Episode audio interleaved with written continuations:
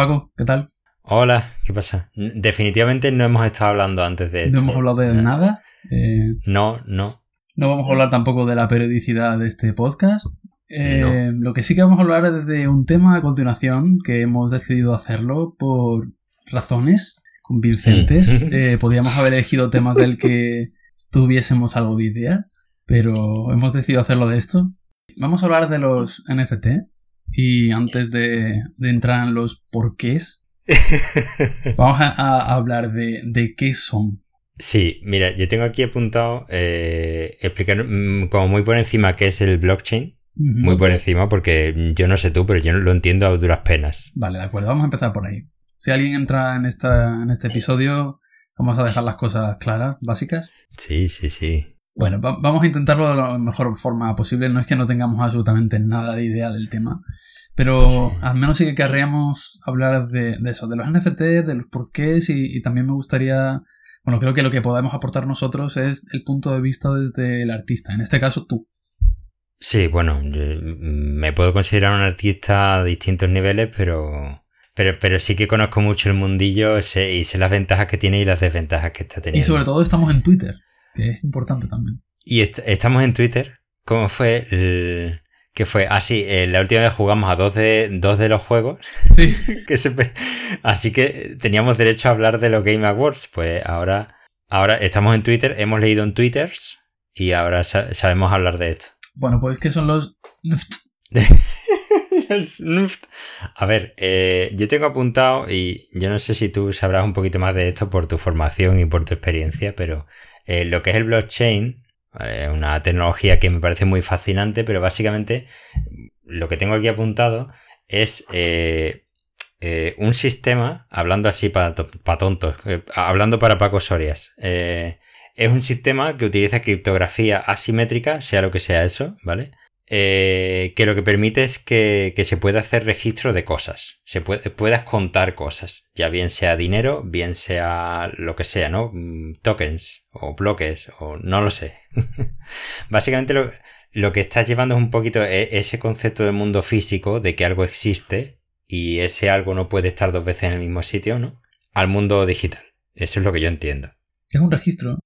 Eh, sí, si nos ponemos como los podcasts estos que son en español, pero todas las cosas en inglés tienen que traducirlo, es la cadena de bloques. es, un, es, una tabla en alguna parte, ¿no? Sí. Hay distintas distintas tablas, distintos tipos de mm. criptomonedas. Mm.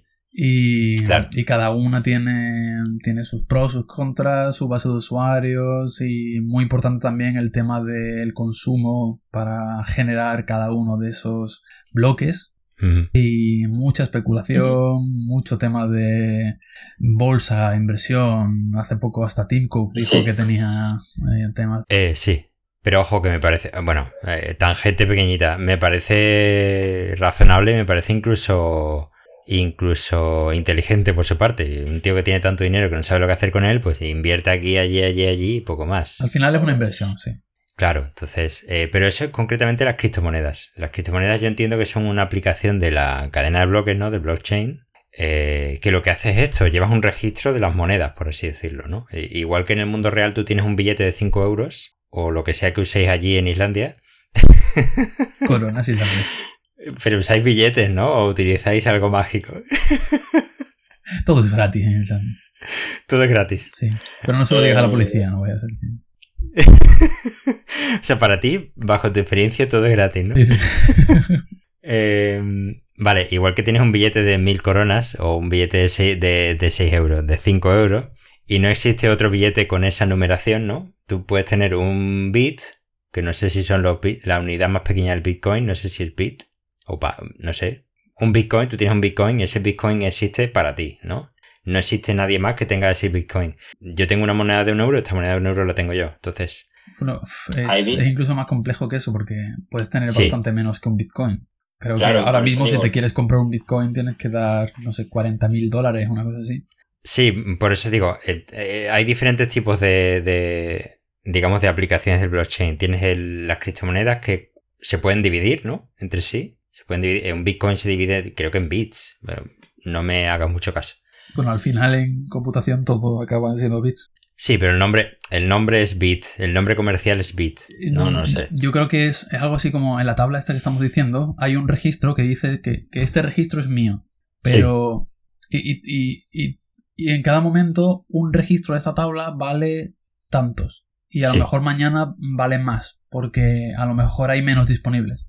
Eso también es un concepto importante, que hay un número finito de posibles registros en esta base de datos un número posible de huecos. Es como si hay eso, mil billetes de 5 euros, pero alguien de repente decide, no sé, quemar la mitad. Así que ahora el resto, pues a lo mejor vale más. Eh, mm, claro, mm, ahí es donde entramos en temas de especulación, entre otras cosas, entramos en temas de, eh, eh, de estafas piramidales, en el caso de los NFT, que ahora hablaremos de ellas ese tipo de cosas, ¿no? Me interesa que haya, entre, entre otras cosas, me interesa que menos gente tenga eh, Bitcoin, porque así vale más, que sea más exclusivo, y me interesa que eh, aumente el interés, valga la redundancia, porque si aumenta el interés, porque funcionan los mercados así por algún motivo, aumenta el valor del activo. Ese es el tema. Entonces, eh, yo tengo aquí entre las aplicaciones que he buscado así muy rápido, ojo que mi fuente es la Wikipedia. Podemos discutir si es mejor Wikipedia o Twitter, pero sí. Yo creo que es Wikipedia, pero eso es una discusión para otro día. Eh, la gente que, la gente que tira piedras a la Wikipedia como fuente, no me parece que tengan del todo razón, porque precisamente la debilidad que dice la gente que tiene la Wikipedia para mí es la fortaleza. Pero bueno, eso es otro tema. Eh, yo he encontrado aplicaciones curiosas de la, del cripto, del blockchain, ¿no? Eh, criptomonedas, evidentemente, bases de datos. Tú sabrás lo que significa eso. Eh, registros de pago, transferencias bancarias, eh, gestión de activos digitales, como estamos hablando de, de tema de, de, NFT y cosas así.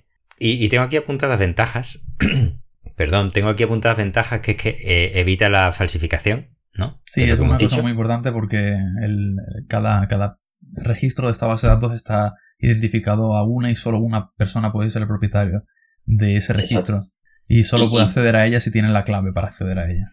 Sí, que es muy gracioso, no hay forma de recuperar la clave. La has perdido, la has perdido, te jodes. Em, evita entonces la falsificación. Por algún motivo también es público, eso no lo termino de entender, pero las carteras como que son públicas y puedes ver los movimientos de la gente. Eh, aunque técnicamente no ves el, dueño, no sabes quién es, pero sí que ves que esa cartera en concreto ha hecho tal. Tú te identificas como un número largo. Sí, un, un chorizaco gigante. Eh, y luego tengo aquí otra, otra ventaja, que esta también es muy interesante, que es la descentralización. Eh, significa que, no, lo llega ningún, no lo lleva ningún banco, ni ningún gobierno, ni nada. Se está como repartido, es público, ¿no? Es como el aire, ¿no? Básicamente, es de todos, por así decirlo. Hay como muchas copias, ¿no? Exactamente, es como el torrent, en cierto sentido, ¿no? Eh, entonces está guay porque te evitas, te evitas intervenciones de gobiernos que nosotros vivimos en un gobierno bueno, eh, pero luego hay gobiernos malvados. Mm, si ahora todos empezamos a utilizar la moneda de Corea del Norte, mañana al amado líder del Corea del Norte se le va la olla y la moneda deja de valer tanto. Entonces, lo bueno de la descentralización es que no dependemos de que el gobierno sea bueno o malo. ¿Vale? Entonces la descentralización, que es algo guay, eh, que está bien, está ahí. O sea, yo y esto va a ser una constante cuando yo hable de esto. La tecnología que hay detrás y el concepto a mí me flipa, o sea, me, alucina. Yo no sé a ti, pero a mí esto me alucina, el concepto. El, problema que, yo tengo con, blockchain y todo eso es que se ha convertido en, un concepto tan, tan de moda que es como que ahora todo tiene que decir blockchain. Es como, a lo mejor ya no tanto, pero hace unos años era el tema de la inteligencia artificial y ibas a un congreso de algo y todo era ella, eh, y ahora es cripto, cripto, todo tiene cripto, cripto, esta tostadora es buena, ¿por qué? Porque tiene cripto. Pero esto, esto es, lo, eh, es que es lo que toca. Eh, ya hemos vivido unas épocas en las que la gente se ha quedado atrás en avances tecnológicos y la gente no está dispuesta a que le pase eso otra vez. Entonces, está pasando con cripto, probablemente pase ahora con el tema de meta, ¿no? De metaverso y demás, que ya hablaremos de eso. digo, ya hablaremos como si tuviéramos un podcast semanal o algo, ¿no? Pero eh, yo creo que parte del problema es eso, la gente intentando meterse a pillar el... Eh, para que no les pille el toro, básicamente. Sí, claro. Que por cierto, hablando de esto, no sé si lo has visto, el, estadio de... Me lo tendría que haber estudiado, el estadio de los Lakers, creo que es, que le han cambiado el nombre a el Staples, le han cambiado el nombre a estadiocrypto.com. Oh my god. ¿Sabes lo gracioso? Que tiene un contrato por, por 10 o 20 años. Sí, 20 años creo que he leído. Nada puede salir mal de ahí. Bueno, sin duda alguien apuesta mucho a esto. Sí, alguien que seguramente tenga más de un Bitcoin, que es la cuestión. Sí, Bueno, entonces yo ya tengo suficiente aquí con lo de que es el cripto y demás. Yo, yo iba a pasar ya a los NFT. A no sé qué quieras decir algo. Eh, no, venga, vale. Ya, ya hemos dicho por qué, qué, son los, el cripto. Y ahora, ¿qué es un NFT? Un NFT. Vale. Un NFT. Un NFT que hoy, por cierto, es la primera vez que lo he, visto escrito en español, que es eh, TNF. TNF. Y, digo, no, eso, no es de lo que yo estoy hablando, yo estoy hablando de, NFT. Sí. en fin, bueno, em, vale, yo he, dicho antes que había diferentes aplicaciones para la cadena de bloques y los NFT serían uno de ellos. ¿Qué, significa NFT? Eh, eh, eh, técnicamente es como un token, no voy a decir la palabra fungible. Es una, palabra del léxico castellano muy conocida. Yo hace muchos años que no vivo en España, pero yo recuerdo usar fungible todo el rato. Fungible por aquí, fungible por allá, cuarto y mitad de ah. fungible. Mm. Se me ha ido la luz, voy a mirar los fungibles, a ver. Yo creo que estás equivocado, ¿eh? vale, por eso digo que no voy a decir la palabra fungible. Entonces, un token no fungible eh, básicamente es uno de estos activos digitales especiales que no se pueden partir. Hemos dicho que los bitcoins se pueden partir, los NFT no se pueden partir. Aunque eso es discutible porque he visto más de uno. ¿Te acuerdas uno que había de un, de un nota que se compró un diamante NFT y como que lo iba partiendo para hacerle ganar el valor? Ok. Yo qué sé. Lo iba partiendo en trocitos, en diamantes más chicos y los iba vendiendo y aumentaba el valor por algún motivo, porque estas cosas funcionan así. Bueno, la cuestión. Vale. La cuestión es que esto es un activo que no se puede dividir. Igual que tú tienes, por ejemplo, y aquí vamos a hacer muchas veces esa comparación, un cuadro de Bansky y tú tienes un cuadro de Bansky, uno. Uno. No, no puedes partirlo en dos y decir tengo dos. Tienes uno. O tienes uno o tienes dos mitades, pero tienes uno. Claro. Entonces, eh... creo que la otra cosa era que como que no tiene un valor directamente proporcional con otro. Exacto. No, es fácil decir este cuadro de Bansky y este Mona Lisa, te lo intercambio porque son lo mismo, son cuadros. Bueno, pero curiosamente eso también pasa con los cuadros, ¿no? En la vida real. O sea, yo no te puedo cambiar la Mona Lisa por un Bansky porque seguramente estamos hablando de valores distintos. Comparado con el Bitcoin, por ejemplo. Claro, sí. Eh, yo te puedo cambiar, cambiar un euro, te puedo comprar un euro y tú me lo vas a vender a un euro. eso es. Entonces, eh, los NFT, ¿qué es lo que son? Eh, imaginad que son cuadros, o técnicamente son PNGs, o son GIFs, o son vídeos, o son lo que sea, pero... Bueno, es un enlace, ¿no? Esa es la, gracia. El NFT realmente es un enlace. tú, no, tienes nada. O sea, tienes un enlace a algún sitio que dice que tú eres el dueño de eso, básicamente. Claro. Eh, para mí esto se utiliza para crear una escasez artificial en un mundo digital donde ese concepto no existe, que es lo que hemos dicho al principio.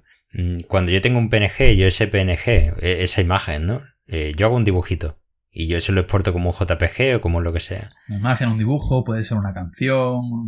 Claro. Yo, no solo, exactamente, mm, yo no solo puedo coger ese JPG o esa canción o lo que sea y duplicarlo, sino que lo puedo exportar varias veces y técnicamente tengo varios originales. ¿Sabes? Eh, tengo varias exportaciones que cada una es un original en sí mismo.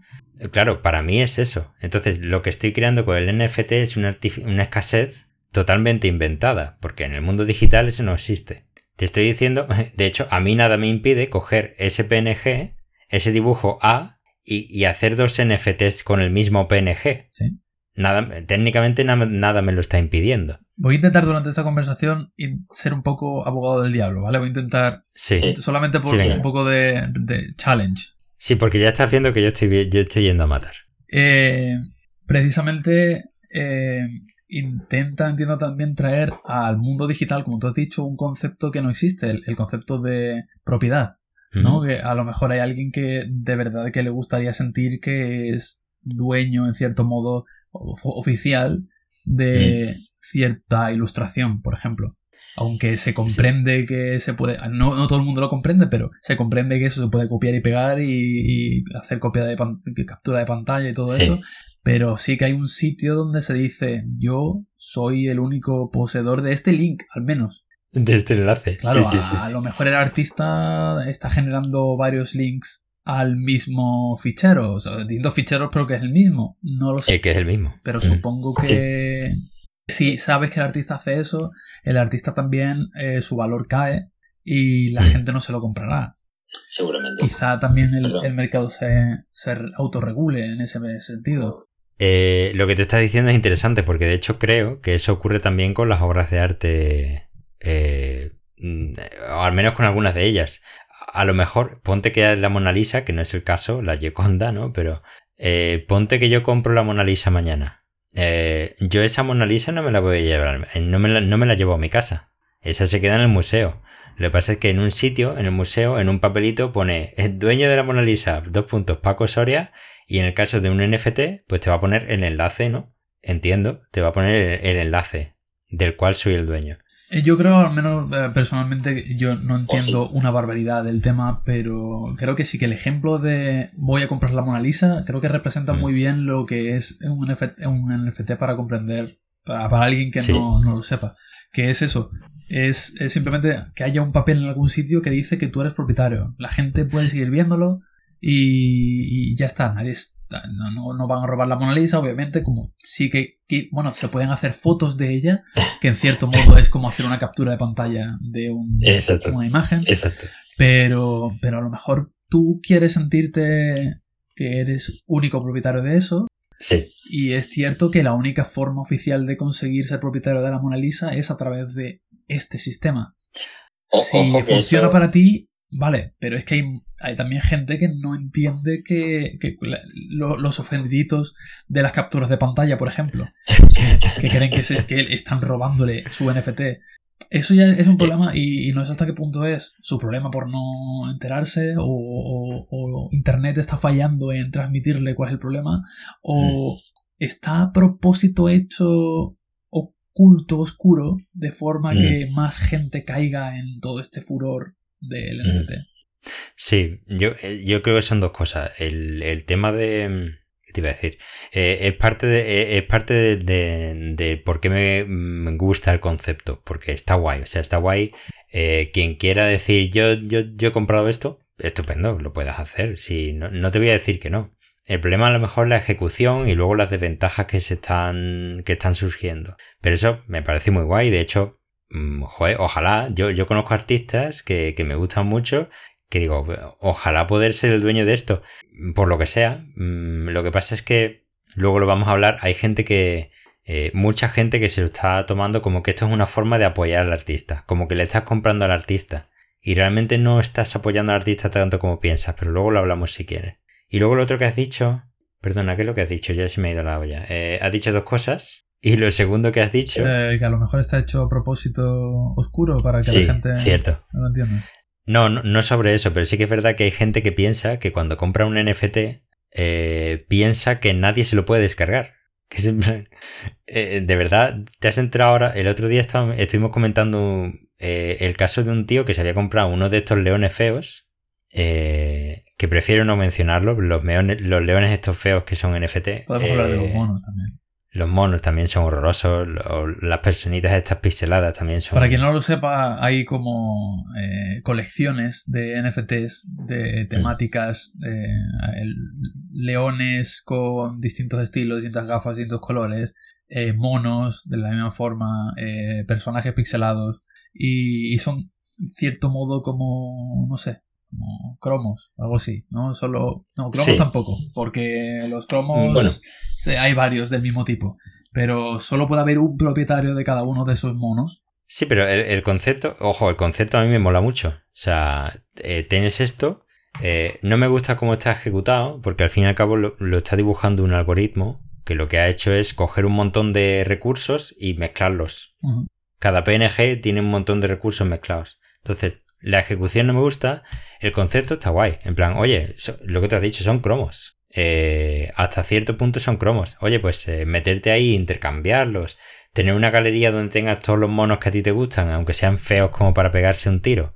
Mm, me, mola, a mí me gusta. Eh, es un jueguecito, un jueguecito que luego te puede sacar unas perras, que luego podríamos ver si eso es lo ideal o no, pero... Entonces hay gente que realmente piensa que lo que está comprando es primero, los derechos de, esa, sobre esa imagen, que luego hablamos de eso, que, no es cierto. Y hay gente que está pensando que está comprando el, PNG o el JPG, la imagen, eh, o la canción, o lo que sea, cuando no es verdad. El otro día discutíamos lo de este tío, y vuelvo a ese tema, que alguien le tuvo que explicar cómo funcionaban las caches de, en Internet. ¿Cómo funciona el protocolo HTTP? Claro, que alguien le decía, ¿tú sabes que por haber visto tu tweet ahora existe una copia de tu avatar que es tu NFT en mi ordenador? Y el tío montó en cólera. ¿Cómo que está pasando esto? ¿Cómo que Twitter permite que pase esto? Pues, pues es que funciona así, es que es un JPG. Pero bueno, no sé si nos estamos mm, abstrayendo mucho, no sé si se entenderá o no, pero... Como segundo punto, después del que es un NFT, eh, quería hablar de eh, que creo que estamos comentándolo el por qué, por qué surgen, por qué ha llegado, hemos llegado hasta aquí. Y creo que lo hemos discutido con el tema de sentimiento de, de eh, pertenencia, ownership. Sí, de, sí. Sí, de, ser, dueño, de, algo, de, algo en un entorno en el que, bueno, ese concepto es, un poco... No existe. El tercer punto que yo tengo aquí es los pros y los cons. ¿Qué, qué, qué bueno hay de esto y qué en contra tenemos? Sí. Bueno, podemos decir una cosa antes. El, eh, los NFT eh, se empezaron a popularizar porque, porque hay gente que empezó a ganar una pasta con ellos. Claro. Una, una pasta brutal, pero, pero obsceno. O sea, estamos hablando de decenas de millones de dólares. Y decenas o cientos o Dios sabe cuánto. Eh, porque esto coge un artista, eh, lo sube a la plataforma de turno y decide ponerlo por subasta, que es la, es la forma más común de vender un NFT, por subasta. Y claro, por lo que sea, se hace famoso, alguien dice, oye, que esta subasta ya va por, 2 millones de dólares. Y solo por decir eso, la subasta sube 10, a 20, a 30. Porque si hay gente dispuesta a pagar 2 millones de euros, a lo mejor es que vale más. Yo estoy dispuesto a pagar 4.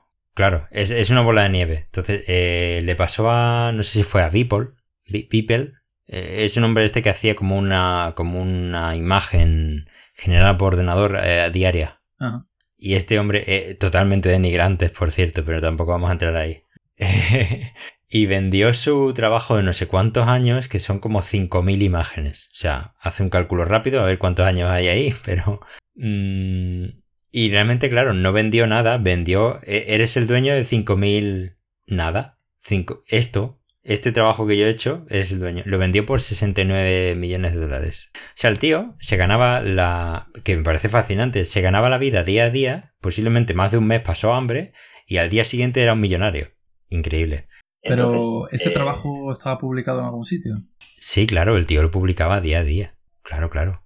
Es la forma de conocer su trabajo, ¿no? De hecho, el tío tenía cierta familia por eso y dijo, pues lo voy a probar. Y le salió, le salió muy bien. Sí, sí que hay un concepto que me parece muy, muy curioso y el, tema de las cosas originales. Imagínate una canción, por ejemplo, que nunca ha sido publicada y que un artista decide venderla como NFT y después, una vez lo ha hecho, está completamente a expensas del nuevo propietario publicarlo o no. Y eso ya depende de él. A lo mejor por eh, eh, exclusividad él decide, yo soy el único del mundo que puede escuchar esta canción y no voy a publicarla. Pero a lo eh, mejor por querer tener la notoriedad de que el mundo lo conozca, decide publicarla. Eso, eso está guay, pero para eso, en los términos de la venta del NFT, tienes que poner que transfieres ciertos derechos. Porque con la venta de un NFC realmente no transfieres nada. El autor y el que tiene la derecha, el derecho, eh, evidentemente hay excepciones, pero el que tiene derecho de explotación, comercialización y demás sigue siendo el autor. A no ser que con el NFT digas, y luego, si quieres, hablamos. Si luego me acuerdo de todas las cosas que estoy echando para adelante, eh, claro, hay casos de, de, gente que ha comprado un NFT y ahora se ha puesto a hacer camisetas. Y ha llegado el autor y ha dicho, no, no puedes, tío. Lo siento. Claro.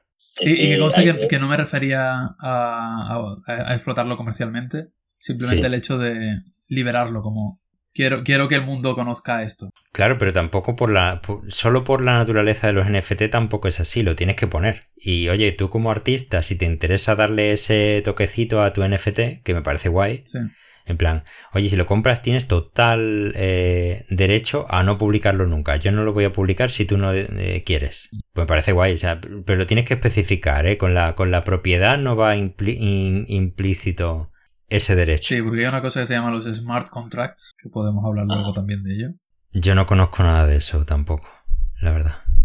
Eh, bueno, muy rápidamente, y ya que hemos hablado de las cadenas de bloques, de blockchain, Mm. un smart contract es eh, como un, un script o un programa que se ejecuta automáticamente cada vez que se realiza una transacción de, Ah. de este bloque. Entonces tú puedes decir, eh, este bloque es mío y le voy a asociar este contrato que es de obligado cumplimiento y, y se, se cum- se- se ejecuta automáticamente por el protocolo blockchain. No hay forma de Ajá. saltárselo. Y eso eh, se le, pueden, se le pueden crear ciertas reglas. Mm. Oh, Está, está guay, o sea, suena guay. Suena como una medida de seguridad que es necesaria para cuando. eh, pero aún así sigue siendo buena fe, ¿no? O sea, No, no, eh, eh, se ejecuta automáticamente por el protocolo blockchain. Sí, pero se, se ejecuta automáticamente. ¿Qué significa? Si yo me quiero descargar ese, esa imagen y vender camisetas, por mucho que haya un contrato, Eh, no sé cómo, puedo. no sé cuáles, cuáles son las capacidades de contrato, no sé hasta qué punto. Ah, que de todas formas, de todas formas, ojo, mm, eh, con NFT o sin NFT, eso que yo he dicho pasa constantemente todos los días. Entonces no, no- los NFT no han inventado ese problema. Total, eh, tú querías hablar de los ventajas y desventajas. Sí. Eh, ah, ah, empieza si quieres. Yo tengo aquí algunas apuntadas. No, no, dale, dale. ¿Tienes alguna ventaja? Yo tengo, ten- tengo ventajas, pero te voy a ser honesto, tengo más desventajas que ventajas. a ver, tengo una ventaja, me parece muy guay. Eh, pensando en los NFT como, como, como tema de, de arte, que es, como más se está popularizando. Hay, hay otros aspectos, pero el arte es el, el más conocido ahora mismo. Tiene una ventaja, me parece muy, muy bien pensado esto, que es que eh, si está bien acreditado el NFT, el, eh, las, las, las posteriores ventas que tenga tu NFT, que de hecho los NFT valen más porque se pueden revender, que luego hablamos de esto, lo, lo enganchamos con el tema de los videojuegos. Eh, las reventas futuras que tenga tu NFT mm, va a tener un porcentaje de regalías al autor original. Entonces, eh, está muy bien eso en ese sentido porque yo saco ahí eh, un fondo de pantalla que estaba haciendo un dibujito, un fondo de pantalla, lo saco ahí, me lo vende, me lo compra alguien, por lo que sea lo peto, ese alguien lo acaba vendiendo y siempre voy a ver, pues yo que sé, un 10% de las futuras ventas. Está muy chulo porque es que es automático y no lo puedes deshacer. Eso no son los smart contracts. Ah, Eso se, hace- a través de eso. Vale, vale, pues está bien hilado eso. Sí, por eso Eh, el protocolo blockchain automáticamente cuando detecta una transferencia de Mm. esa cadena, eh, transfiere parte Eh, de ese porcentaje al autor original que está siempre en el blockchain establecido. Guay. Vale, eso es un aspecto, a mí me flipa, ¿vale? Me parece perfecto. Eh, una de las poquitas cosas que se han pensado bien está esa. Es opcional. Es opcional, es opcional, pero Tienes que definir el momento de, de crear el NFT. Es opcional, sí. Eh, luego yo, yo tengo aquí una sección que es robo a los artistas, o sea, no me escondo, lo he llamado así. Vale. En la que hablo de... Vamos a dejarlo eso para después, ¿vale? O- Luego si tengo tiempo hablo un poco de eso, porque hay gente que tiene la cara muy dura, tío. Vale. Eh, otra, eh, ¿qué, qué otra ventaja se te ocurre ahora mismo? Eh, que ya, ya hemos hablado, que no hayamos hablado, no. Eh, es eso, el sentimiento de, de ser propietario de algo. Eh. Que- Ah, que- que- Hay una. ah, es cierto que si se hacen bien las cosas eh, es una forma de apoyo al artista. Es- Depende de cómo lo mires. Depende de cómo lo mires, sí. Pero eh, hay, hay una parte que, eh, y al final va todo esto de los videojuegos. Eh, si tienes un videojuego que tiene recursos que están constituidos con un NFT, por ejemplo, me, me bajo a- al barro. Por ejemplo, yo que sé, tengo un arma muy guay en el WoW o en el LOL, que está ahora un poquito más de moda. Eh, tengo un arma que me ha costado mucho trabajo conseguirla, muchas horas conseguirla, y yo tengo un NFT de ese arma.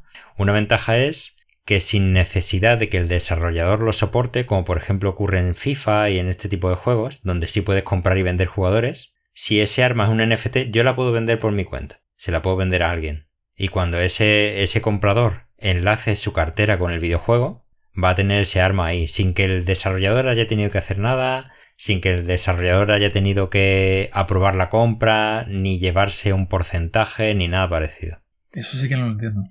¿No? ¿No lo entiendes? Estamos hablando de Sí. el WoW, por ejemplo. ¿Te refieres que Sí. eso se puede hacer en el WoW? Sí, Pero eh, si al fin y al cabo el NFT es un link, es, Ah, es sí, un enlace, pero ¿cómo Pero puedes trae- tú transferir el, ese arma a otra persona?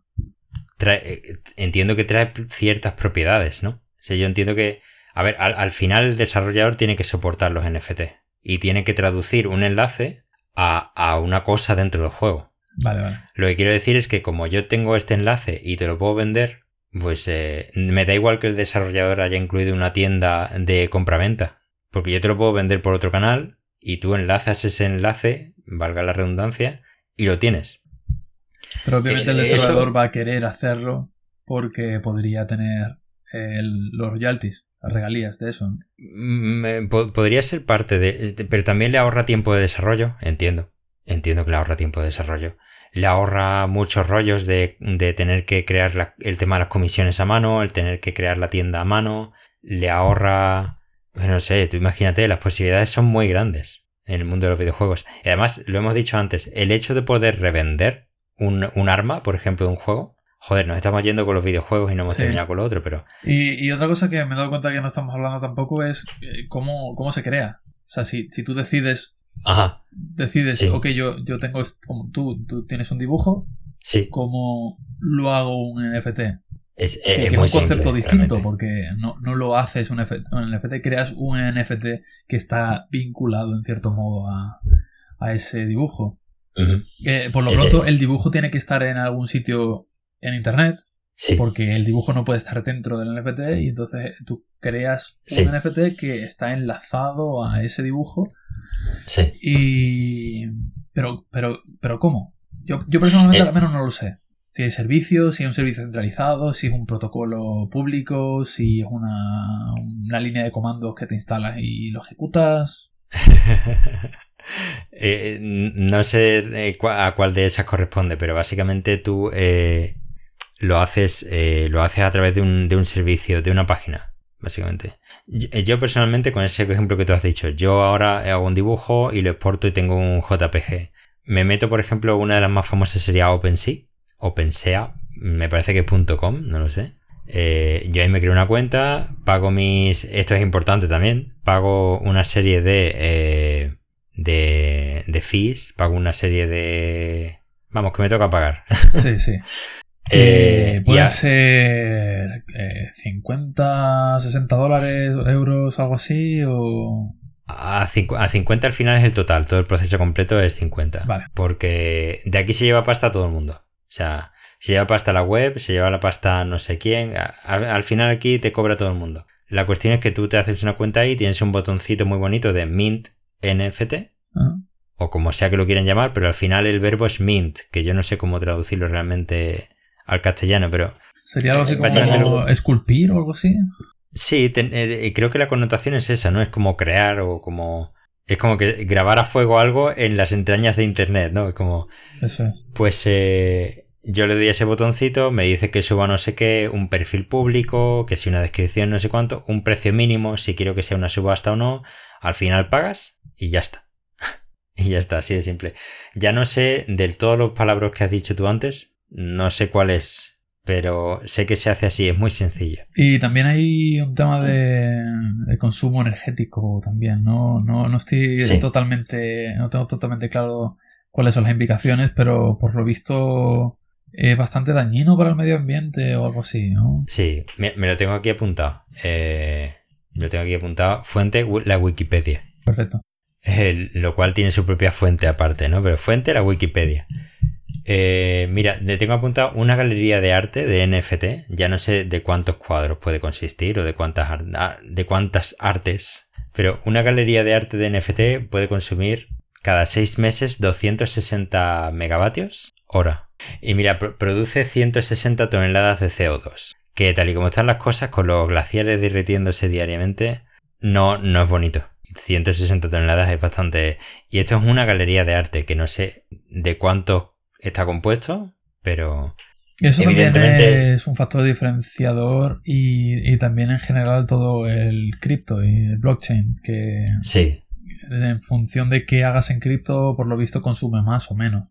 Sí, porque eh, todo depende de dónde estén las... Eh, no recuerdo el nombre, pero dónde esté eh, cripto, no sé cuánto se llama. básicamente, lo que esté sosteniendo eso, está al final está localizado en, en una ubicación del mundo real. Entonces, eso, a eso hay que darle energía. y normalmente tú no lo pones eh, en un sitio con mucha potencia eólica y de ese tipo de cosas. Lo colocas en un sitio donde sea barato, donde la energía sea fiable y, te da igual que la energía sea renovable o no. A ti te interesa que eso esté encendido. Entonces, eh, eh, viene de ahí. O sea, mm, digamos como que contamina porque eso tiene que, al final tiene un reflejo en el mundo real y, el mundo real las cosas contaminan. Y contamina, incluso yo aquí al estar grabando un podcast contamino. somos los peores. Somos los peores. De hecho, están los NFTs y pixel puffing. Sí. Bueno, eh, yo al menos utilizo energía hidroeléctrica, así que... yo no puedo decir lo mismo. no. Bueno, geotérmica en este caso. Sí. Total, eh, eso con respecto al impacto medioambiental. Eh, ¿Qué más? ¿Qué más? ¿Qué se te ocurre? Hemos hablado de ventajas y desventajas, bastante desventajas. Si te queda alguna o pasamos directamente a... Tengo una desventaja, que es que, aunque realmente ya lo hemos dicho, que se constituye una estafa piramidal, concretamente los NFT. Es un tema interesante, sí, explícamelo, por favor. Tal y como yo lo entiendo, que yo entiendo un montón de economía y de macroeconomía y de micro. Por eso estamos aquí. Claro. Tal y como yo lo entiendo, eh, al estar creando eh, escasez artificial, al final lo que está jugando es con un, con un mercado que valora sus activos de una forma u otra según el interés que hay en ellos. Y según lo que se muevan y según la cantidad de, activos que hay. Porque al final todo esto funciona así. Todo, el dinero es mentira y las reglas las hacemos nosotros mismos. Entonces, eh, constituye una estafa piramidal porque se metieron, imagínate que ese 2010 se metieron un montón de, gente en 2010 que ahora son muy ricos, porque se metieron eh, justo cuando antes de, que explotara esto, son muy ricos. Y para seguir haciéndose ricos, necesitan que, que entre gente y que siga comprando y generando interés, pum, pum, pum, y, y aumentando la burbuja. ¿Qué pasa? Para que al final gane alguien, alguien tiene que perder. Y eso es definición, la definición de una estafa piramidal. Necesito que entre gente que a la larga pierda para que yo que estoy aquí arriba, que he entrado primero, gane.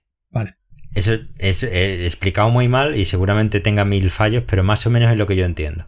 Yo es que, claro, cuando me hablas de estafa piramidal, lo que me imagino es a lo mejor una estafa piramidal más tradicional, donde el que está en la punta de la pirámide vende algo y, recibe, obviamente, un beneficio de eso, y los que están por debajo, a su vez, también venden algo que hacen que el de arriba reciba un beneficio, pero a lo mejor lo que tú estás hablando es de que es una estafa piramidal desde el punto de vista de que el, valor de las cosas que tiene el que está arriba vale cada vez más mientras más, más gente haya abajo. Abajo no quiere decir que ellos le den dinero directamente, pero sí que... Que seguro que también hay algo de eso. Pero no, no me consta, pero seguro que también hay algún rollo de esto, lo que hemos hablado antes de las regalías del 10% y demás. Sí, pero... Aunque eso, según tengo entendido, eh, solo afecta al, original, ¿no? No quiere decir que si tú creas un NFT y se lo vendes a alguien, tú recibes eso y si ese alguien se lo vende a alguien más, eh, todos los que están en la cadena reciben porcentaje. Eso creo que pues, no, mm, Yo creo que es solo el original, pero ya no sé si con los smart contracts estos que tú has mencionado se podría hacer algo. Quizá, lo que pasa es que al final lo acabas estirando mucho, ¿no? Pero bueno. Eso era lo que yo mm. pensaba que, te referías con lo de estafa piramidal. Pero sí, supongo que, claro, es un concepto nuevo y...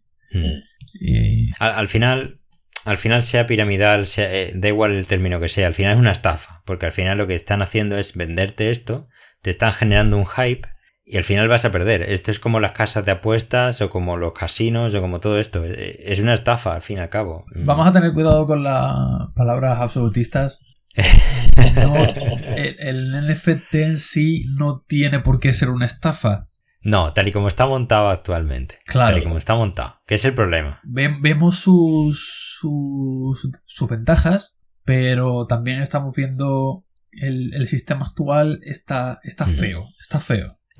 Es la ejecución, yo lo he dicho antes. La, tecnología, el concepto y todo eso mola muchísimo. El problema es la ejecución. Como está hecho, está todo manchado de, la necesidad por lucrarse rápido y mucho. Y al final lo que genera es mm, todo esto malo que estamos diciendo. Sí, porque al final no, es algo que te dé un, servicio, ni mucho menos. No estás comprando.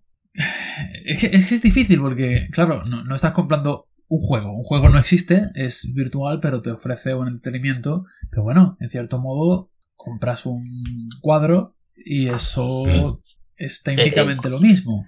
Definitivamente algo estás comprando. Claro. Eh, que, que, ese algo luego tenga un sentido real o lo que sea, eso ya es otro tema. Porque yo puedo comprar este muñequito que tengo aquí en la mesa y este muñequito a lo mejor tiene valor para mí nada más. Claro. Sí, quizás podamos hablar del tema de los, típicos eh, cuadros de arte contemporáneo que mm. no lo entiende nadie, entre comillas, y se mm. venden un montón y parece, entre comillas, no quiero ofender a nadie de que lo ha podido pintar mi hijo de dos años. Sí. Y esos cuadros, eso, claro, esos cuadros no tienen valor por sí mismos porque... Claro, tiene, tiene el valor que alguien quiera darle. Exactamente, tiene el valor que tú le des. Claro. A ver, el, arte moderno es que es un. Eso es abrir otro melón, pero hay arte moderno que ya solo por el, el, valor de los materiales, aunque solo sea por eso, ya vale bastante. Pero hay a lo mejor eh, arte moderno que es una pared de 20 metros de ancho, pintada con un punto azul en el centro. Sí. El valor que tiene eso es puramente para hacer una obra, porque te sirve para colgar cuadros. Pero es cierto también que es un concepto parecido en el sentido de que si alguien hace eso, puede haber otro que haga lo mismo. Y como este alguien ya ha tenido este valor, ahora tu cuadro puede tener más valor, porque este alguien ya ha vendido eso por tanto dinero. Sí, sí, sí. Eh, lo hemos dicho antes, eh, el hecho de poder revenderlo le aporta ya de por sí valor. Claro. Pero sí, quizás un concepto que, se entiende más. Alguien que va a comprar un cuadro sabe que es un cuadro, que es un cuadro físico, lo compras, se lo llevas, lo pones en tu casa pero no tienes que explicarle a nadie el concepto de que si lo pones en Twitter, nada previene que alguien lo descargue. Exacto.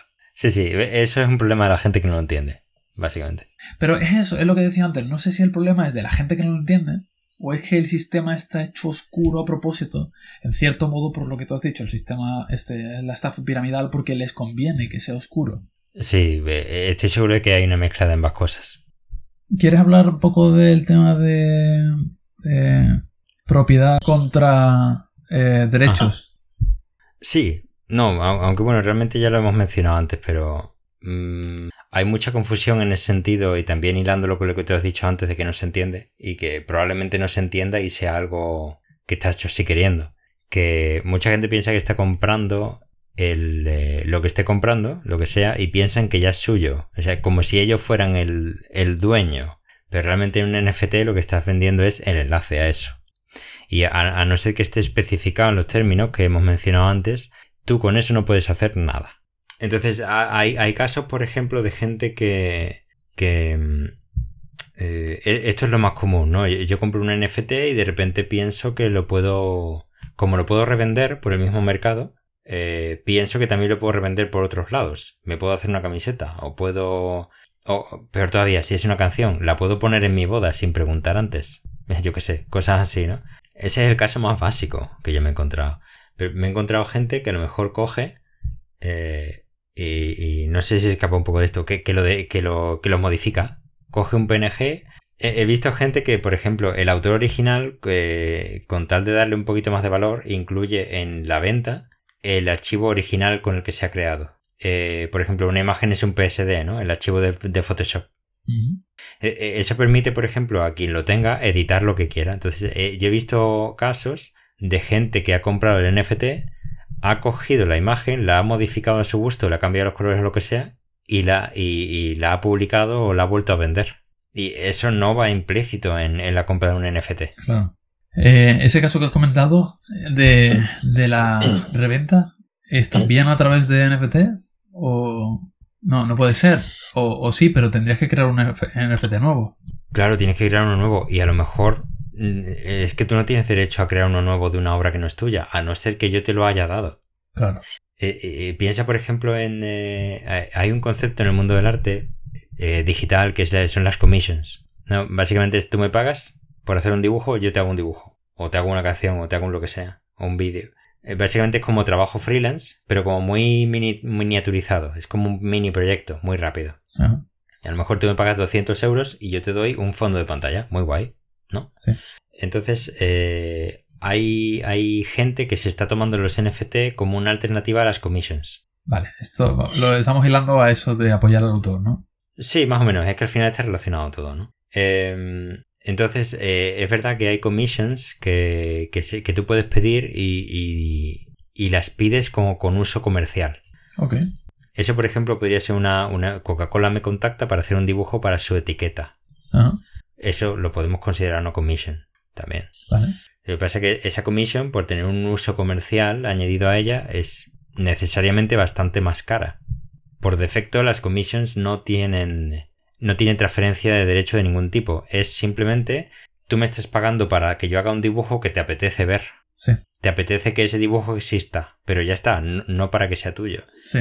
Eh, hay gente que por esa confusión de conceptos que hemos mencionado antes piensa que está comprando el dibujo y que puede hacer lo que quiera con ello. Un poco, va un poco por ahí. Sin embargo, si se hacen bien las cosas y ese artista crea el NFT él mismo con el smart contract para recibir royalties de cualquier futura transferencia, también eso es una gran diferencia frente a simplemente pasar un, un fichero por email. Sí. Y que ya no vuelves a saber más qué puede pasar con ello. Exacto, exacto. Eh, sí, sí, totalmente. si se hace bien. Si se hace bien. Si se, si se hace bien, el concepto es muy bueno y los artistas lo único que tienen es que ganar. Claro. Pero como no se hace bien. Claro, el problema, y de nuevo comparándolo con, por ejemplo, el tema de la Mona Lisa, es que por mucho que tú puedas hacer una foto de la Mona Lisa, nadie te va a comprar una foto de la Mona Lisa pensando que es la Mona Lisa. Claro. Pero sí que tú. Alguien, alguien habrá. La cuestión es que en el mundo digital hay virtualmente no diferencia entre el fichero que está enlazado al NFT y, y 20.000 millones de copias que puedes hacer haciendo copia, pegar, pegar, pegar, pegar, pegar, pegar. Los eh, bits son exactamente los mismos. Y frutas de, de esa ilustración lo mismo. La única diferencia entre un NFT y no es si el sentimiento de propiedad te da algo a ti. Sí, el valor se lo das tú. O, o, si quieres invertir en ello porque crees que se va a revalorizar todo esto y de nuevo entramos en el mundo de la especulación, que es lo que es. Tienes algo esperando que poder ganar más dinero por el simple hecho de intentar ganar más dinero y ya está. Sí, sí. Ah, es que es lo que hay hoy en día. Mm, todo está enfocado a. ¿Pero cuánto dinero puedo ganar con esto? Claro. que es lo importante. Sí. Eh, con las commissions, por ejemplo, eso no pasa. Las commissions a, artistas no pasa eso. Eh, tú estás encargando algo porque quieres que exista. Sí. Simple y llanamente. Y el, tema de, estas colecciones, de los monos, de los leones también, eh, hay, muchos y tienen distintos valores. Y el valor intrínseco de cada uno de ellos no depende realmente de que sean más bonitos o feos. A lo mejor en algunos casos sí. Sino que, los monos, los leones están hechos con partes y, ciertas partes son más raras que otras. Sí, sí, tú imagínate, tienes un muñeco, tienes un muñeco eh, que tiene una cabeza y la cabeza tiene unas gafas, un gorro y una barba. Pues eh, en su día se subió al confeccionador de imágenes que las generó todas 30 tipos distintos de barbas, 30 tipos distintos de gafas y no sé cuántas. Y al final tengo, creo que la palabra, la, eh, cifra la escuché otro día, 10.000. 10.000 imágenes distintas creadas con combinaciones todas las combinaciones posibles de todos esos recursos. Entonces, eh, es imposible que queden bien todas y que sean todas bonitas si realmente lo que estás haciendo es un puzzle. Mm, van a ser feas. Entonces, lo, que, lo que aquí le da valor a esto es que la barba pelirroja eh, que tiene estrellitas, no sé cuánto, hay una. Una solo. Pero la barba marrón, eh, tamaño medio, no sé cuánto, hay 28. Entonces, quien tenga un NFT de un león que tenga las gafas que son únicas, solo hay un tipo de gafas, la barba que es única, pues ese NFT vale millones. Claro. O no, o al día siguiente vale 10 euros, porque esto, esto funciona así. claro. Sí, pero se ven auténticas barbaridades de cantidades de dinero que se transfieren por, esto. Luego hay cosas muy curiosas, los, los, los CryptoKitties, ¿sabes lo que son? Por favor, cuéntame más acerca de los CryptoKitties. CryptoKitties y luego hay proyectos muy similares que, que funcionan muy de forma muy parecida. Al final, tú tienes un, un, dibujo de un gato o de lo que sea, pero los kitties evidentemente son gatos por el nombre, ¿no? Eh, tienes un dibujo que se ha generado, como yo he dicho, uniendo partes. Y, y la, la peculiaridad que tiene esto es que estos dibujos de alguna forma están vivos. Vivos en el sentido de que eh, van a generar descendencia por sí solos o puedes cruzarlos con otros, con otros gatos. Me siento súper idiota diciendo esto, pero entonces eh, hay, ¿sabes? Más o menos va teniendo el sentido. Entonces, ese NFT que tú tienes tiene un ADN, que ese ADN serían las distintas partes, y a base de mezclarlo con otros gatos exclusivos, hay muchas posibilidades de que generes descendencia con partes exclusivas. Es un proyecto muy guay, eh, nació prácticamente al mismo tiempo que se popularizó el Bitcoin, de hecho hace ya unos cuantos años, y sigue vivo. Y, se venden gatos, se venden gatos por una cantidad que a mí se me hace un nudo en la garganta, vamos. Claro, es un concepto interesante porque acabamos de hablar de esto de las gafas únicas y tal, y como solo hay una, pero a través de descendencia puede haber más. Sí, pero tú, imagínate que tienes no solo las... Claro, eh, aquí entramos en, el tema de, la generación de, exclusividad artificial. Si, eh, lo gracioso es que si yo genero un gato con unas gafas únicas, mi, mi gato original no pierde valor, gana valor, porque tiene las gafas generación 1 y el hijo tiene las gafas generación 2. O sea, lo único que haces es ganar dinero. Si te sale bien la jugada, claro. Entonces, eh, y luego es muy curioso, eh, no sé si los gatos lo hacen, pero hay uno que lo hace con patos, total, animales hay para reventar. Eh, los patos tienen descendencia de forma automática, cada X tiempo ponen un huevo, y de ese huevo puede salir un pato generado también automáticamente. ¿Qué pasa? coge un poquito del ADN del padre y luego le añade ADN automático con estas probabilidades que te he dicho. Y a lo mejor te sale eh, a lo mejor, por ejemplo, este es un caso real. Eh, a un eh, influencer de, la cripto, del tema cripto, de los NFT concretamente, la empresa de los patos le hizo un pato con su cara. Con su cara. O sea, es tan feo como te imaginas, ¿vale? Es un pato con su cara. Lo gracioso es que como la cara necesariamente tiene que estar metida en el sistema, a alguien, por pura casualidad, le salió un pato con la cara del tío este. Claro. Y, y ahora el tío este quiere comprar el pato con su cara, porque es que es su cara. Claro.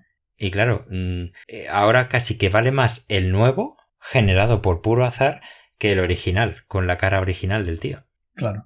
Es, curioso, y claro, todo esto es posible porque los NFT, lo hemos dicho ya, eh, eh, existe solo uno de, ese, de esa cosa. Se garantiza la... Solo hay uno, claro. Sí, sí. Y, incluso, aunque, aunque, claro, aunque nazca otro con la misma cara del tío, de segunda generación ya no va a existir ninguno más, es único o sea, está muy chulo. Es fascinante. Pero el tema del dinero, cuando metes dinero de por medio es cuando se estropea. Claro, sí. Mira, eh, fíjate hasta dónde llega la, mezquindad de la gente. Eh, porque eh, al final la gente es la que ha estropeado esto. La gente. hay unas... y esto ya pasaba antes. Tú coges... tú sigues a un artista que hace, por ejemplo, fanart de Pokémon. Por ejemplo.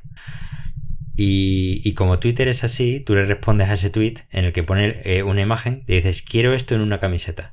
Inmediatamente te va a responder un bot diciéndote, pues cómprala aquí. Ese bot lo que ha hecho es comunicarse con una web que eh, de gente que hace camisetas, se ha descargado el PNG, lo ha cargado y ha generado un artículo con esa imagen. E, evidentemente, como es una imagen subida a Twitter, tendrá mala calidad y tal, pero oye, si quieres una camiseta con ese Charizard, lo tienes. Sí. Entonces, eh, existe una, cuenta de Twitter que no sé si sigue activa que se llama Tokenized Tweets. Como un NFT puede ser cualquier cosa, un tweet también puede ser un NFT. Pues eh, es exactamente lo mismo. Tú mencionas a, lo que sea con eh, arroba tokenized tweets y no sé si es que generas, le generas un, le pones tu, cartera o lo que sea, no lo sé. Automáticamente te genera un, token de ese Twitter, de ese, de ese tweet. También tienes que tener información. Bueno, tienes que poder pagarlo. Claro, algo tiene que tener. Algo tiene que tener. O, quizá te lo pone a la venta. Genera un de este y, te lo pone a la venta. No lo sé. Pero claro, entonces hay gente que está eh, viendo como sus. No solo sus imágenes, sino los tweets que utilizan para colgar las imágenes, se las convierten en un NFT sin que ellos hayan querido. Pero no es que nadie tenga derecho a hacer eso, porque un NFT puede ser cualquier cosa. Claro. Ahora, eh, peor todavía. Eh, bueno, y va por aquí. Eh, nada me impide descargarme una imagen de Pikachu y hacer un, un NFT de ese Pikachu. Técnicamente, como al final todo esto está descentralizado, pero no significa que no esté gestionado por gente. Esto luego lo puedes denunciar. pero denuncia y siéntate. Claro, y técnicamente aunque lo denuncies, que no sé si se podría en algún momento eliminar ese registro, pero tampoco se podría perseguir al, al que lo haya hecho porque es un chorizo de número. No se puede, no se puede. Es un chorizo desde el punto de vista de que es un ladrón y es un chorizo desde el punto de vista de que es un número en una base de datos. Incluso aunque se pudiera, nada me impide a mí enviarlo a una cartera externa y yo le digo, no, es que esa cartera ya no es mía. Pero yo diría que, que ni siquiera se puede, que, que, el hecho de que está centralizado quiere decir que nadie puede tocarlo, nadie te puede transferir algo que no, es, que, que no sea suyo mm. sin las claves. O sea que... Sí, bueno, puede ser. Eso tienes que saber quién ha sido. A lo mejor si lo haces a través de Twitter y has puesto públicamente tokenize. Sí, bueno, claro. Evidentemente. No, hombre, lo, lo, bueno de esto es que puedes rastrearlo, ¿no? Puedes más o menos seguir, eh, más o menos no, puedes exactamente saber mm, dónde está y de hecho se vio hace poco eh, la empresa, no sé si fue OpenSea o fue ITH, no sé qué, eh, detectaron un token robado y a ese token le quitaron el valor. No se podía vender. Perdón, o, no se podía vender, o si lo vendías, siempre ibas a tener una marca de que es, había sido robado. Vale. Es muy curioso, pero no te impide venderlo. Sí, sí, claro. lo puede vender. De hecho, si me, lo, si me preguntas a mí, tiene más valor porque tiene una marca exclusiva de que ha sido robado. Sí, claro, porque el valor no está en el token en sí, sino. Claro. sí, el valor es el valor que, se, que le dé la comunidad. De hecho, ¿recuerdas eh, que retiraron a un jugador del FIFA hace poco?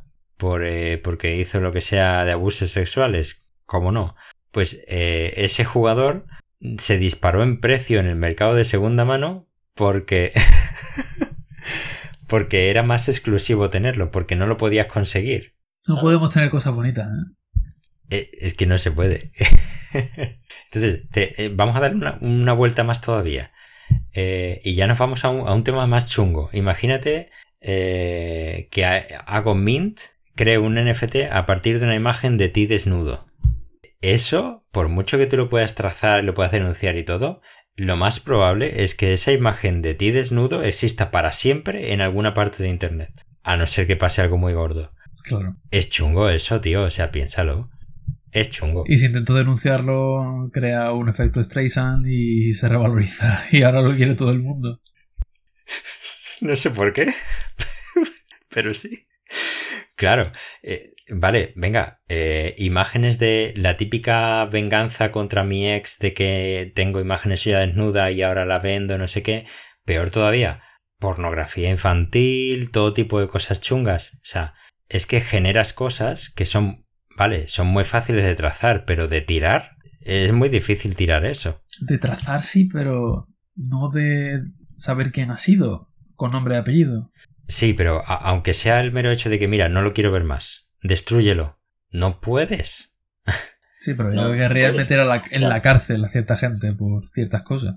Sí, bueno, pero al, margen de meter a la cárcel a la gente, que es otro tema, es que tu imagen está ahí, para siempre. Sí. Luego he visto, por ejemplo, gente que te coge, se, se tiene la cara, la gente tiene la cara muy dura, se enorgullecen de haber cogido imágenes de artistas, han hecho un NFT con esa imagen sin, y sin pedir permiso, incluso, incluso, ojo como lo ven, ¿eh? incluso con ese artista siendo vocalmente eh, contrario a los NFT. ¿Vale? Entonces, cogen, cogen una imagen de un tío al que no le gustan los NFT, crean un NFT y le ponen el 10% de comisión a, a esa persona. Consideran que lo están haciendo como un favor para hacerle comprender a esa persona lo, lo bien que le puede hacer. Ajá. En plan, ya cuando te llegue la comisión ya me dirás si es bueno o no. Vale, vale. Eh, eso no se hace. Porque no me jodas, que el 90% te lo sigues llevando tú. Ya. ¿Sabes? Pero ese artista no esperaba recibir el 10%. Y ahora lo tiene. Que es más de cero. Es más de cero. Pero no es. No, no está bien. Es como, oye, a mí no me gusta que me peguen palizas. Sí, pero es que yo te voy a pegar una paliza y después te voy a pagar 500 euros. Luego ya tú me dices qué te parece. pero la paliza te la llevas. y a lo mejor después quieres más palizas y te aficionas. Sí, sí, pero la paliza te la llevas. la culpa es tuya por vestir como vistes. Total, eh, no tengo mucho más del robar a los artistas, pero creo que más o menos hemos cubierto un poco. Sí, yo creo que se entiende y se entiende que Que cuanto hay personas de por medio. Sí. Y tengo apuntado el, tema de los NFT en los videojuegos, pero creo que tiene que ver con el futuro, que tú querías empezar a hablar de eso. Eh, yo ya para los videojuegos, porque futuro fuera de esto realmente me cuesta verle. Más allá del tema que hemos dicho de pagos y, transferencias bancarias y eso a través de blockchain. Pero los videojuegos es interesante. ¿Tú crees que todo el, eh, tema este de los monos feos, los leones feos y eso se va a acabar ah, bajando su valor porque ya nadie lo use, porque es algo pasajero? O... Es que esto va por interés. Hay un momento en el que la gente no le va a interesar más el mono. se acabó.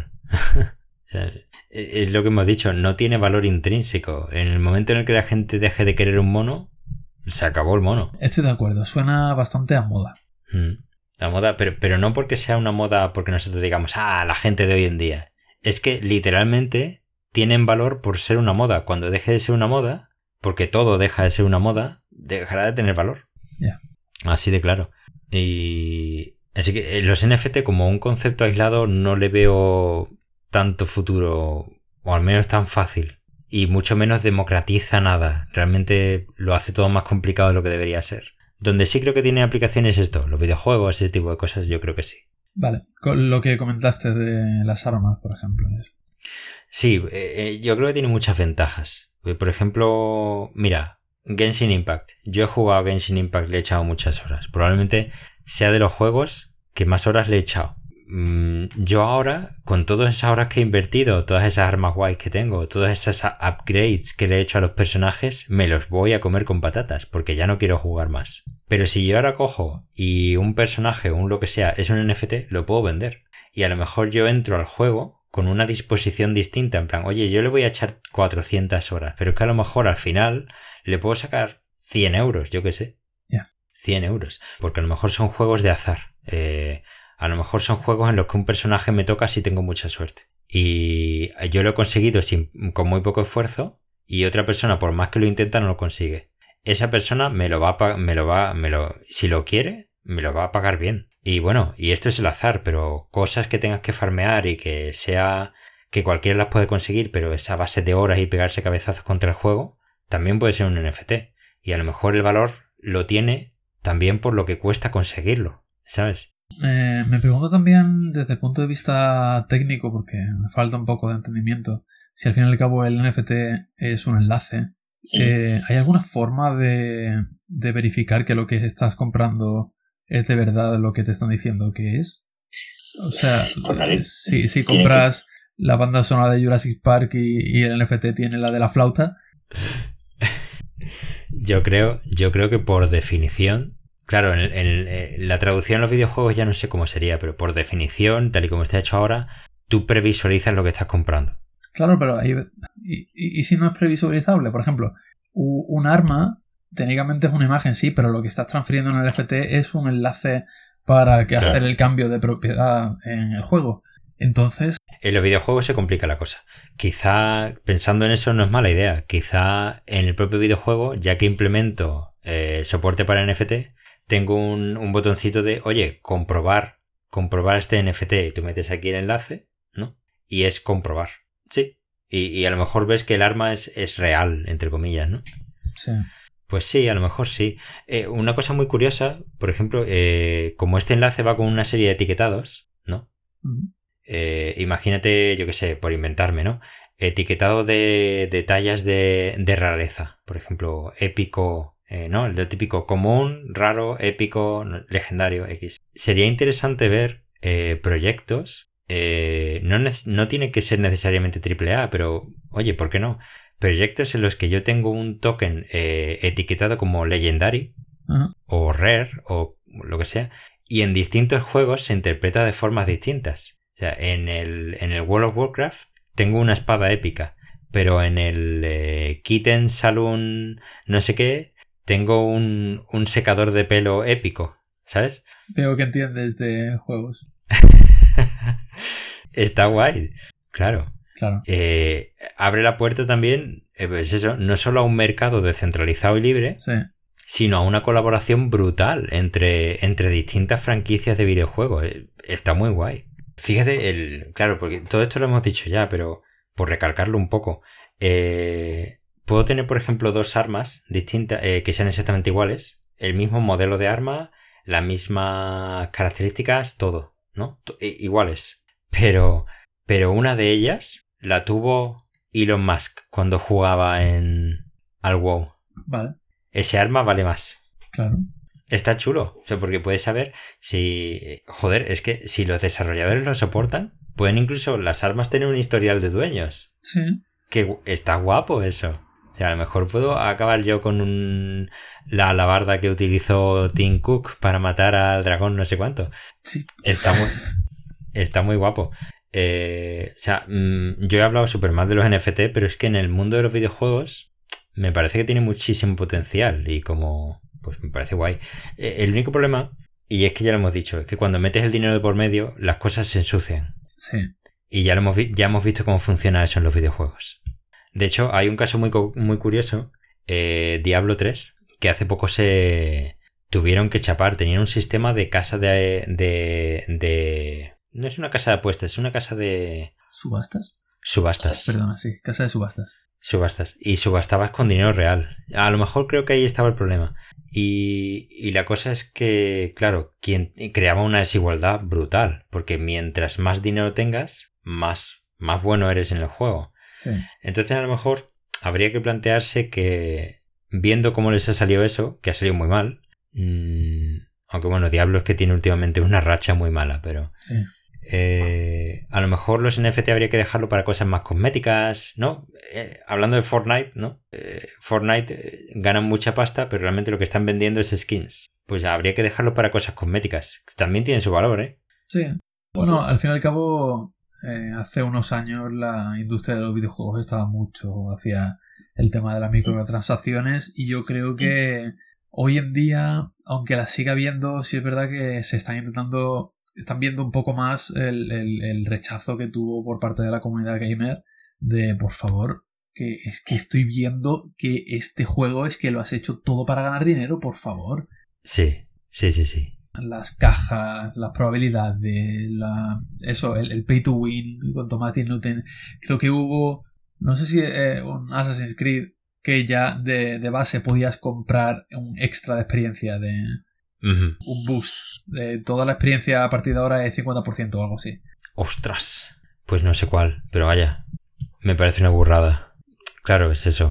Hay, que distinguir un poco de juego multijugador o un solo jugador, ¿sabes? Un poco como También. hacer trucos. En, recuerdo en StarCraft, usas trucos, pero solo eran válidos en modo un jugador. Si te vas a multijugador, obviamente no. Si te quieres facilitar, entre comillas, tu experiencia de juego comprarte este, comprándote este pack de 50% mm. de experiencia para llegar antes al final, supongo que técnicamente... Sí, piénsalo, piénsalo desde el punto de vista de un mercado independiente. Sí. Yo he jugado, por ejemplo, a este juego que es eh, de single player, ¿no? Y me lo he pasado y al final del juego he conseguido tantas balas. Mm, a lo mejor te puedo vender un paquete con esas balas para hacerte a ti tu juego más fácil. ¿Sabes? O a lo mejor he conseguido el arma del final del juego y, tú no consigues pasártelo, pues te lo puedo vender o te lo puedo regalar o puedo hacer lo que sea. También, también funciona para los juegos de, un jugador solo. ¿Por qué no? Claro, ¿por qué, un desarrollador va a permitir utilizar NFTs cuando podría montarse su propia tienda? Bueno, no sé si se puede hacer, pero tú has dicho al principio, a lo mejor el desarrollador se puede poner como el autor original y de alguna forma ver siempre pasta. Ya. Que no sé si se puede hacer. ¿eh? Una transferencia de propiedad de un arma en un juego es gratis. Si tienes que pasar a través de NFT, ya tienes que pagar todas las ah, comisiones que por, solamente por utilizar el protocolo. Sí, sí, sí. Bueno, evidentemente tiene sus.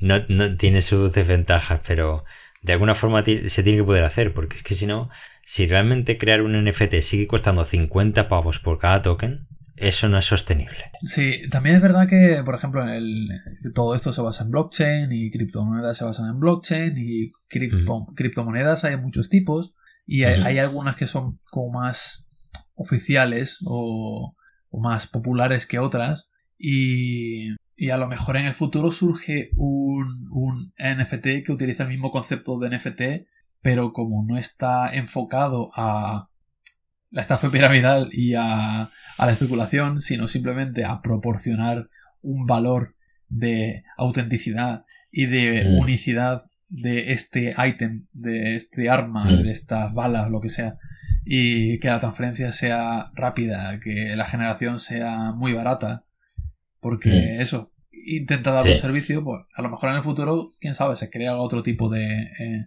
protocolo NFT que, que es distinto. Sí, sí. Esto, esto es como el betaverso. Ah, no ni- todavía ni ha empezado. O sea, nos queda mucho todavía por ver. Que si no he entendido mal, eh, NFT no es tan nuevo, no, no salió este año, ni mucho menos. Creo que lleva ya un tiempo No. dando vueltas, pero que, que es ahora cuando ha, ha llegado el boom. Sí, sí, así por eso. Porque ha empezado el, el tema de las apuestas, de las apuestas no, de las subastas y todo ese rollo. Y se ha puesto de moda. Pero sí, el concepto existe desde que existe el blockchain, básicamente. Yo creo que la primera vez que vi el concepto NFT fue con el eso de Twitter que te has dicho, el tokenize. Tokenize. Sí, creo que eso fue lo primero que vi en Twitter de gente quejándose de me estás robando mi Ujú. tweet. Tiene tiempo, ¿eh? Tiene tiempo eso. Pues eh, es que se me estaba ocurriendo... A mí es que me hace mucha gracia porque esto, lo más básico de esto eh, ya se está haciendo sin necesidad de blockchain. Eh, hemos mencionado el FIFA muchas veces. Hay un mercado de segunda mano de jugadores del FIFA, pero claro, está cerrado. Dependes de... firmas un contrato con EA y con la FIFA y con no sé qué, mm, por lo que ellos se llevan la comisión que ellos les da la gana. Estás atado de manos y pies. Lo gracioso de esto es eso, que lo libera. Pero eh, eh, lo que es el concepto, lo que al final llega al usuario, que es lo que importa, al jugador, mm, ya existe, se puede hacer. Al menos en, en su versión más básica. Lo que daría yo por poder venderlo en personajes del Genshin Impact. Bueno, de siempre se puede como vender la cuenta, ¿no? Eso sí que se ha hecho. Sí, pero es feo. Porque, porque, claro, ya, ya tiene que ser alguien que quiera empezar. eh, que no tenga ya algo hecho. Eh, temas como. eh, yo sé de las cuentas de Pokémon Go, por ejemplo. Las típicas Ujú. cuentas de nivel 30 y cosas así. Sí. Que, sí, sí, que sí. no eran excesivamente caras, me parece tampoco. Cuando empezaron a salir los, los Pokémon legendarios eh, Shiny, por ejemplo, te vende una cuenta que tiene todos los Shiny, o, o más fácil todavía, todos los regionales. Ah, Todos los regionales que se han creado hasta la fecha, sin haber sido transferidos de una cuenta a otra, las tienes aquí. Y eso puede alcanzar cientos de, de dólares. ajá. Es un poco eso. Eh, lo que pasa es que es, es una forma fea, porque claro, realmente no estás transfiriendo cosas de una cuenta a otra, sino que te estás vendiendo la cuenta entera. Sí. Pero al final la gente se busca las. se busca la manera de hacerlo. Al final hay gente que, que se busca la, la forma de ganarse un dinero, aunque, aunque no sea para hacerse rica. Por ejemplo, sé de gente que se dedica a subir cuentas de Pokémon. Eh, subirles Sí. el nivel hasta venderlas y, Sí. y eso es, a lo mejor no su fuente de ingresos único, pero es una fuente de ingresos. Ha quedado muy claro. ¿Sabes qué? Me da un poco de coraje que estamos terminando con una nota más positiva de lo que yo quería. Porque en sí no Pero es bueno. malo. Somos las personas los que son Claro. malos, pero tiene, tiene potencial, tiene futuro. Sí. Si tuviera que ver una conclusión, esa está bien. No quiero que no, no- nos vengan ahora los Crypto Bros a, a cerrarnos la cuenta, a cancelarnos. Pero, a ver, tiene, tiene sus beneficios. Lo que pasa es que está enfocado de una manera hoy en día algunas cosas que dejan que desear. Podrían ser mejores. Sí, no, eso sin duda. E- Ese es el problema. La gente que utiliza, pero eso pasa con todo, realmente. Lo que pasa es que con esto hay gente que está deseando directamente que, que el- el- lo que es NFT se cancele para siempre. Pero es que tiene tanto potencial que eh, hay que esperar a ver cómo se puede mejorar esto. Quizá habría que cancelar todo el tema de las subastas. Pero la tecnología hay que seguir desarrollándola, tío, porque ese... No te voy a decir que sea el futuro de la tecnología, de la, de la programación, pero joder, es interesante. Sí. Y, y bueno, con el, con el blockchain en general, en general, no solo con los NFT. Pues muy bien. Ah, Sí, ¿no? A mí me ha quedado más claro, al menos. Así que al menos, si a mí me ha quedado claro, a lo mejor a alguien más le queda claro. Sí, yo espero que sí, tío. Si no, pues que nos escriban un comentario y nos dejen cinco estrellas y que se suscriban al Patreon que no tenemos. Que nos, que si, si, oye, si me comprometo una cosa, si alguien quiere que este episodio sea un NFT y está dispuesto a pagar un Ether, yo lo, yo generamos un NFT y, y lo ponemos a la venta por un Ether. Vale, por favor, que nos contacten y, y lo hacemos. Sí, sí, sí. Parece, muy bien. En fin, total. Bueno, pues si nada, si que lo dejamos aquí y ya. Lo dejamos aquí. Y, nada, hasta la próxima que será en algún momento. Sí, la semana que viene. o el año que viene. O el año que viene. Me parece un timeline bastante realista el año que viene. Con Pixel Puffin nunca se sabe. Sí. Lo mismo nos vemos. Mira, si consideramos esta la temporada 3, estamos en el 303 ahora mismo. A lo mejor volvemos con, volvemos con el 401. Eh, es, es un podcast genial porque tiene uno o dos episodios por temporada. Así que dentro de poco tendremos 20 temporadas. Oye, hablando de exclusividad artificial, no hay nada más exclusivo que un episodio de Pixel Puffing. A ver si alguien consigue encontrar el episodio número 30 de la segunda temporada. Imposible. Se lo ven. Me parece bien. Bueno, tío. Bueno, pues nada. Buenas noches. Venga, hombre. Venga, buenas noches. Hasta luego.